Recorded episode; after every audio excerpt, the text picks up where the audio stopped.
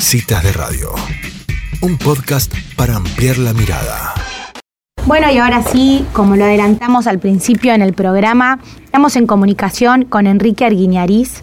Él fue en, el, en 1978 campeón argentino de ajedrez a distancia, es maestro internacional, además escribió un libro biográfico sobre el gran maestro de ajedrez Oscar Pano, eh, también es parte de dos tomos eh, que, se están escribiendo, tengo entendido, es el editor del blog Ajedrez Latitud Sur. Así que em, le vamos a dar en primer lugar la bienvenida a Enrique. Mi nombre es Ángeles Sanz. Bienvenido a Citas de Radio. Bueno, muchas gracias. Un gusto estar con ustedes. Bueno. ¿Qué tal? ¿Cómo estás? Bien, estamos muy bien. Hablábamos fuera de línea. La verdad que después de haber visto la serie Gambito de Dama, nos dieron muchas ganas de conocer un poco más de esto, de este ajedrez.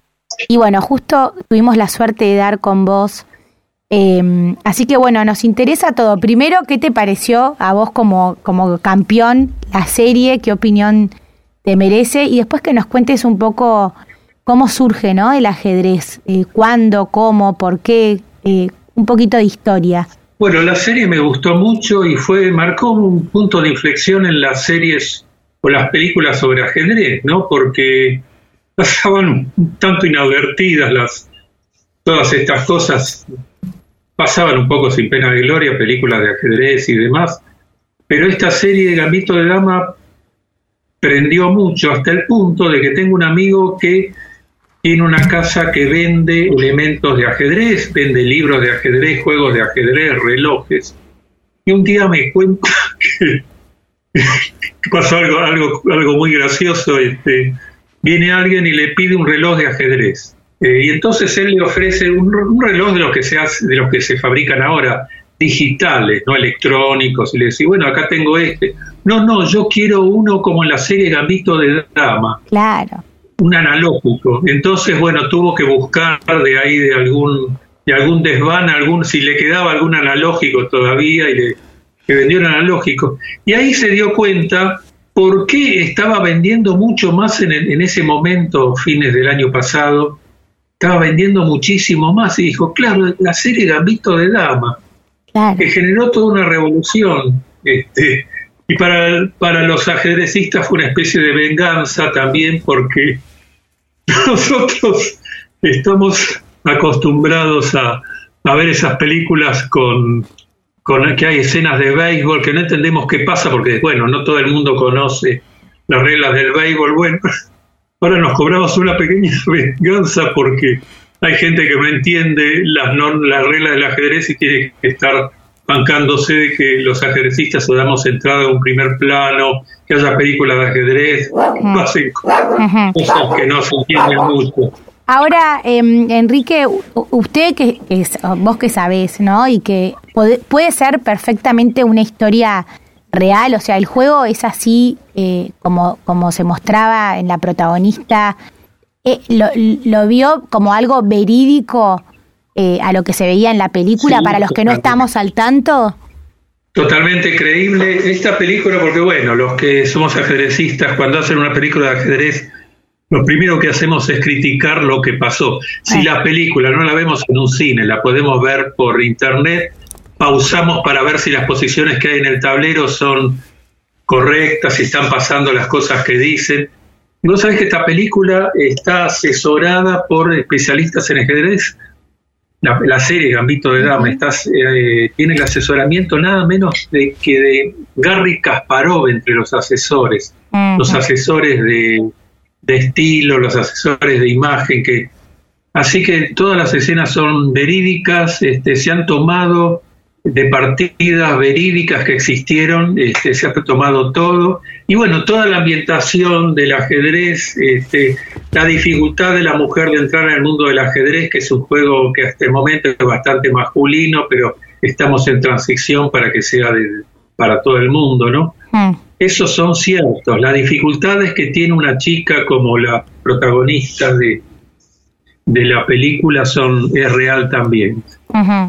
Este, ¿Y cómo? Hay como una resistencia. Sí, perdón. Hay, sí, hay como una resistencia a, darle un lugar a la mujer.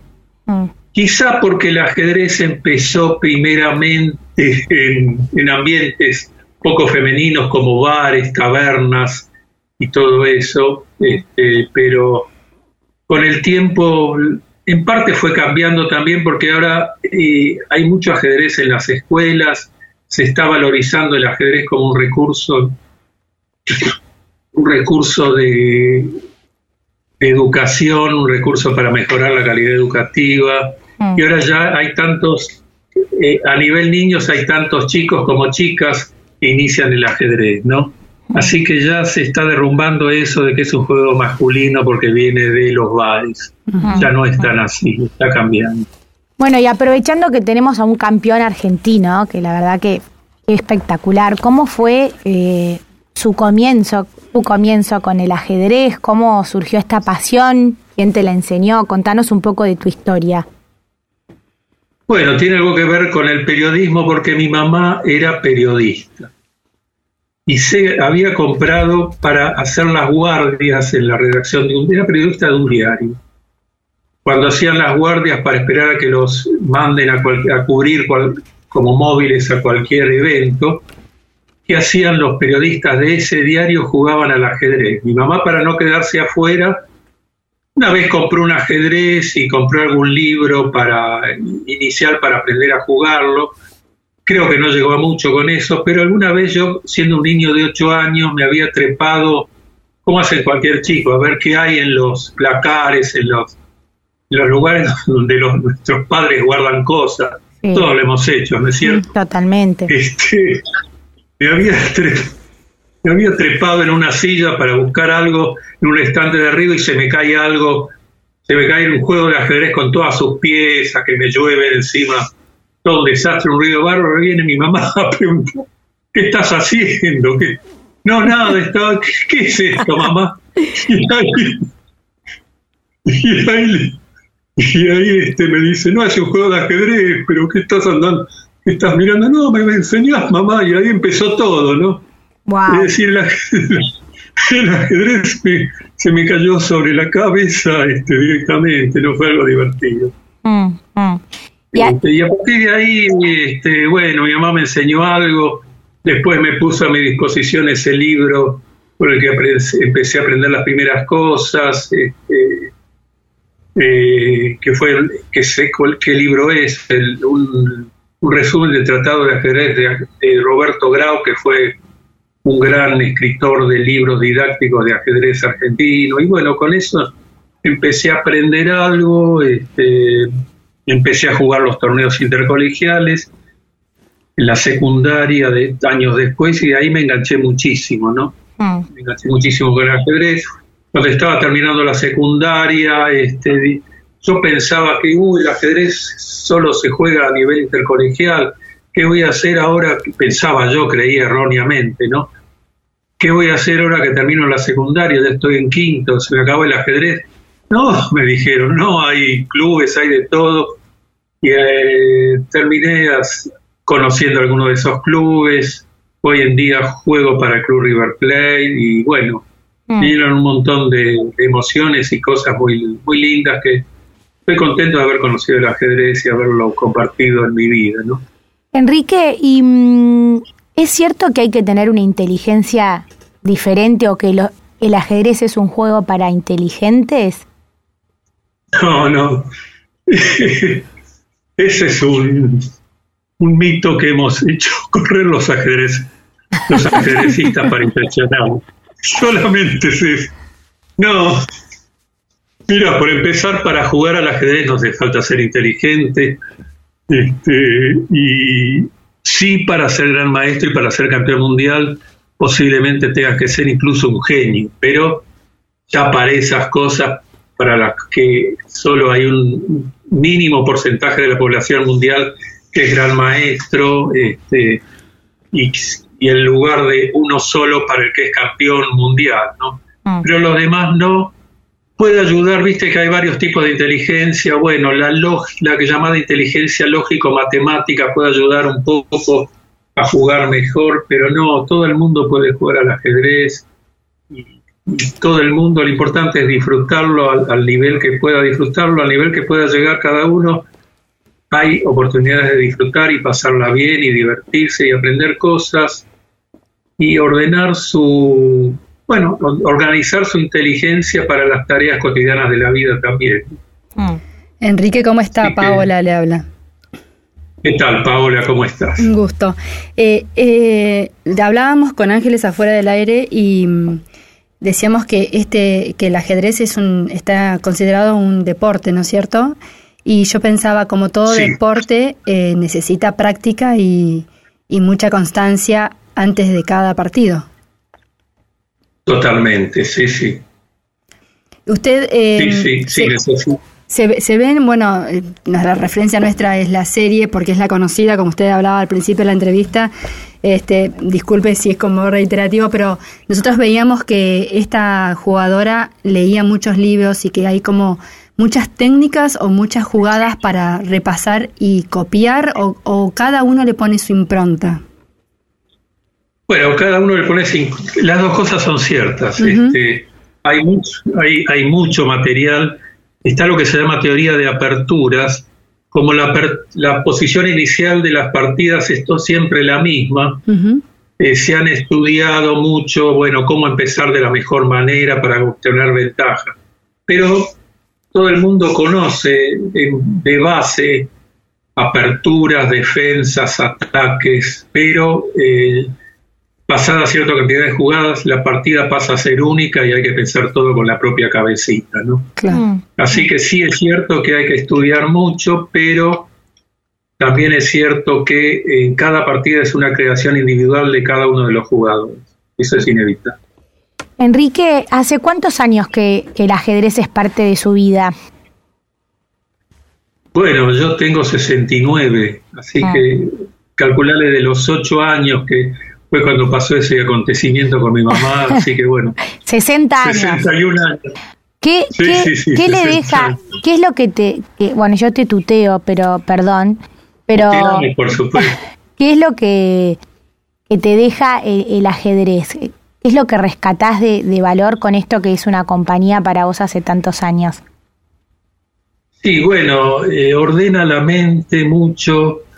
Este, yo no sé si tengo manías por ser ajedrecista o las hubiera tenido que no hubiera sido ajedrecista, o si juego al ajedrez porque tengo ese tipo de manías. Pero, por ejemplo, yo, soy un tipo de, prever todo, siempre trato, y al igual que en el ajedrez trato de ir varias jugadas antes cada cosa que hago. Por ejemplo, cuando manejo no solamente voy mirando, cuando manejo una autopista no solamente voy mirando el auto que va delante mío, sino como recomiendan todos, eso lo hago. Eh, voy mirando qué está pasando con el auto que va adelante del que va adelante, ¿no? Mm. Que, por lo menos me sirvió para no tener ningún choque grave. Eso, eh, ese lado me sirvió mucho. Sí, porque no sé si sirve para otra cosa, en, en, esto mm, que también nos llamaba la atención, como dice Pau, es la, la única referencia fue la, la de la serie y ahora hablar con usted eh, cómo eh, a ella se le aparecían como figuras de jugadas cuando se acostaba o, lo que fuera, y digo, claro, en algún punto, en algún momento tener ese pensamiento de tanta concentración debe hacer que en momentos o con los autos o con lo que fuera uno medio tenga las figuras del ajedrez en todo lo que hace, ¿no? Por suerte cuando manejo no me da, si no sería peligrosísimo. pero, este, pero sí, Sí, los ajedrecistas somos bichos raros, aparte, ya tenemos esa fama, pero sí, es eso de, de ver este, el personaje de la serie que miraba el techo y veía piezas de ajedrez, todo eso medio lo vivimos. Mm. Te cuento algo, algo divertido. En una época existían las suspendidas, las partidas suspendidas, que había mm. que Ahora, se, ahora se, ha, se ha cambiado ese sistema, las partidas no se suspenden, pero uno cuando se vuelve en su casa, a su casa de jugar un torneo, y la partida se suspendió y la partida sigue, uno de alguna manera la sigue jugando hasta que no vuelve a estar frente al tablero y se reanuda. Claro, claro. Este, uno, uno queda pensando mentalmente en la partida ve el tablero, se le aparece el tablero y trata de encontrar la jugada mejor para continuar esa partida. Mm. Yo que fui campeón de ajedrez a distancia, este, me una, un hecho muy divertido que ya da para que me cataloguen como loco, pero estaba jugando una partida, una jugada, partida muy importante, y yo sabía que la partida en aquella época el ajedrez a distancia era por carta, porque hoy en día se juega por computadora, pero antes era por carta, por correspondencia.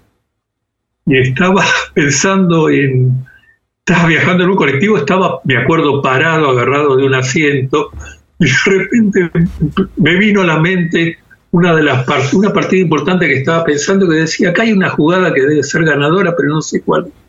De repente la encuentro y, digo en voz alta, dama C7. Cuando vi que todos los, los compañeros de colectivo me clavaron la mirada y dije, uh, no tendría que haberlo dicho. Lo dije, te acordaste que lo habías dicho en voz alta.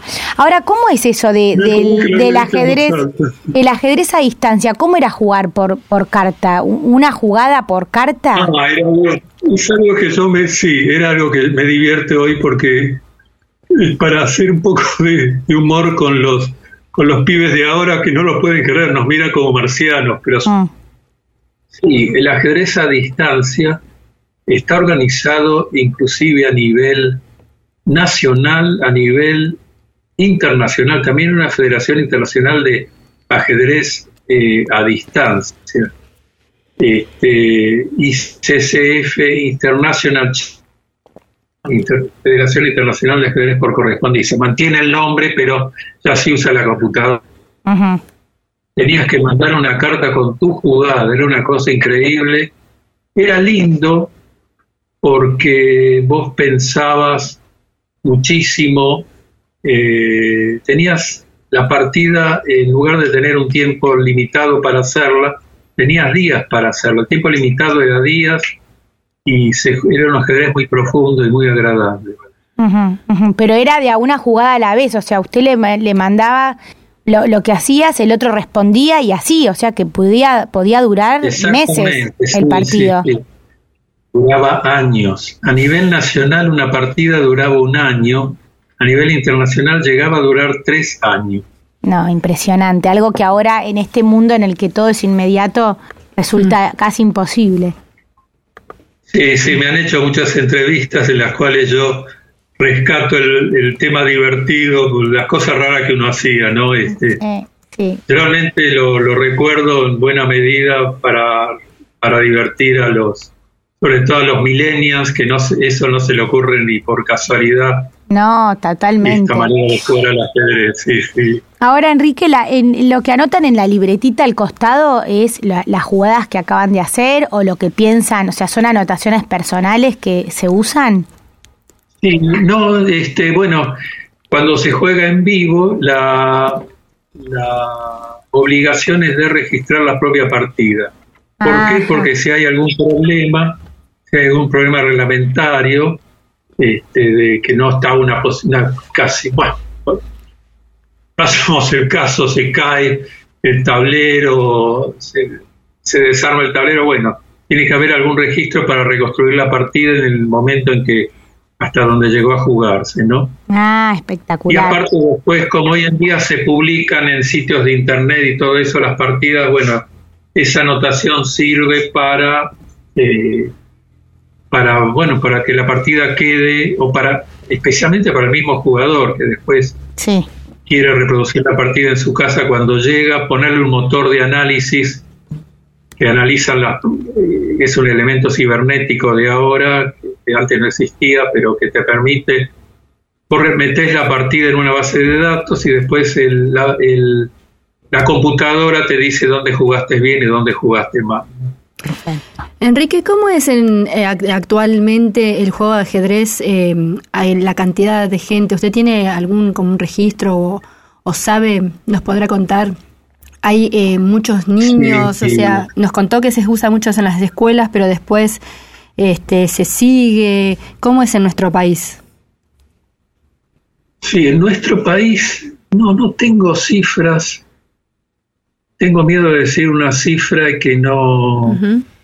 Pero hay millones de jugadores, hay ah. millones. Este, por lo menos, no, y, y una entrevista alguna vez en internet que da una cifra increíble. O, sea, como que la mitad de la población mundial, mm, como mm. que algo así de cuatro, ponele cuatro mil millones de ajedrecistas, no sé de dónde lo sacaron eso. Mm. No de ajedrecistas federados, porque eso sí se podría saber, eh, no es tan difícil llegar a averiguarlo. Yo no me acuerdo el número, ¿no? Pero Hablaban de gente que aunque sea conocía las reglas y jugaba en su, podía jugar en su casa. Digamos que, es algo que, está vigente, digamos, es algo que está vigente, que no se está perdiendo eh, la práctica del ajedrez, sino que está en crecimiento. No, al contrario, está en crecimiento, sí, está en crecimiento y está asociado a buenas prácticas educativas y de vida, por ejemplo.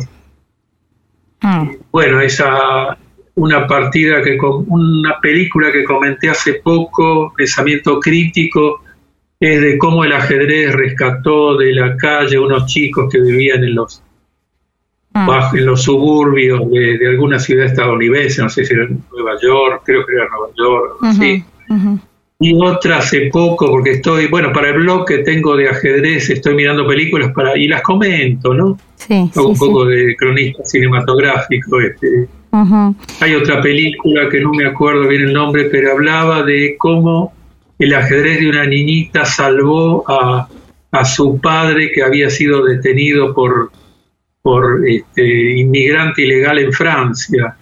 Este, al mismo tiempo que ella, que parece que es una historia verídica, al mismo tiempo que ella ganaba un campeonato en Francia, el padre lo estaban en ese mismo momento deteniendo la policía para deportarlo de vuelta, de vuelta a Bangladesh, desde donde había llegado. Y bueno, se hizo toda una movida como el padre de una niña que es campeona nacional lo van a deportar a su país de origen y bueno. Y después vi otra película más de una chica que, que esa las quiero comentar bien después, la quiero volver a ver la película, pero de una chica de África Mm. que realmente se le abre todo un mundo a ella gracias al ajedrez. ¿no? Qué bárbaro. Este, no. Enrique, y eh, estuvimos viendo el blog de, que se llama Ajedrez Latitud Sur, para los que quieran chusmear también y entrar a, conocer un poco más de esto. Em, que usted dice que el ajedrez nos iguala. Sí, sí, sí, sí, seguramente. ¿Por qué piensa eso?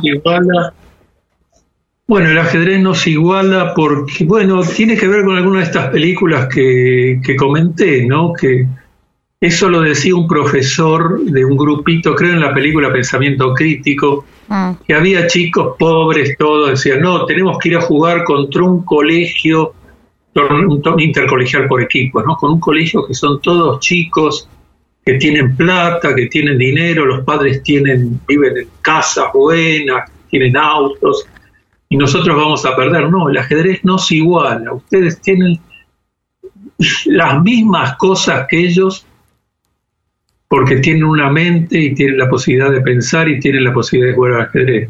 Mm. Eso es lo igualitario del ajedrez, ¿no? Que ahí no importa pobres ni ricos. Y en la práctica este grupito que estaba jugando intercolegiales llegó a ser campeón nacional intercolegial de Estados Unidos. Mm. Es una historia verídica que después hoy los, los integrantes de ese equipo son señores de cuarenta y pico de años mm. y al final de la película aparecen todos ya grandes, pero que bueno, la historia es real, ¿no? Ah, qué bueno. Las películas se están rescatando historias verídicas. Sí, muy lindo. Sí, eso es buenísimo. La última, Enrique, em, además de la lógica y de esa inteligencia, ¿qué virtudes más emocionales eh, usted cree que es necesario para para llegar a buen puerto en el ajedrez? Bueno, capacidad de concentración, ordenar el pensamiento, este, auto, autocrítica mucho. Mm. Esto que decía de cuando uno termina una partida, ir a ponérsela a la computadora a ver dónde jugó bien o mal, mm. eso es bueno, y tener capacidad de autocrítica. Ser humilde es importante porque el que se cree más de lo que es generalmente fracasa después. Mm. El que el que se dimensiona en sus capacidades en forma correcta es el que le va bien.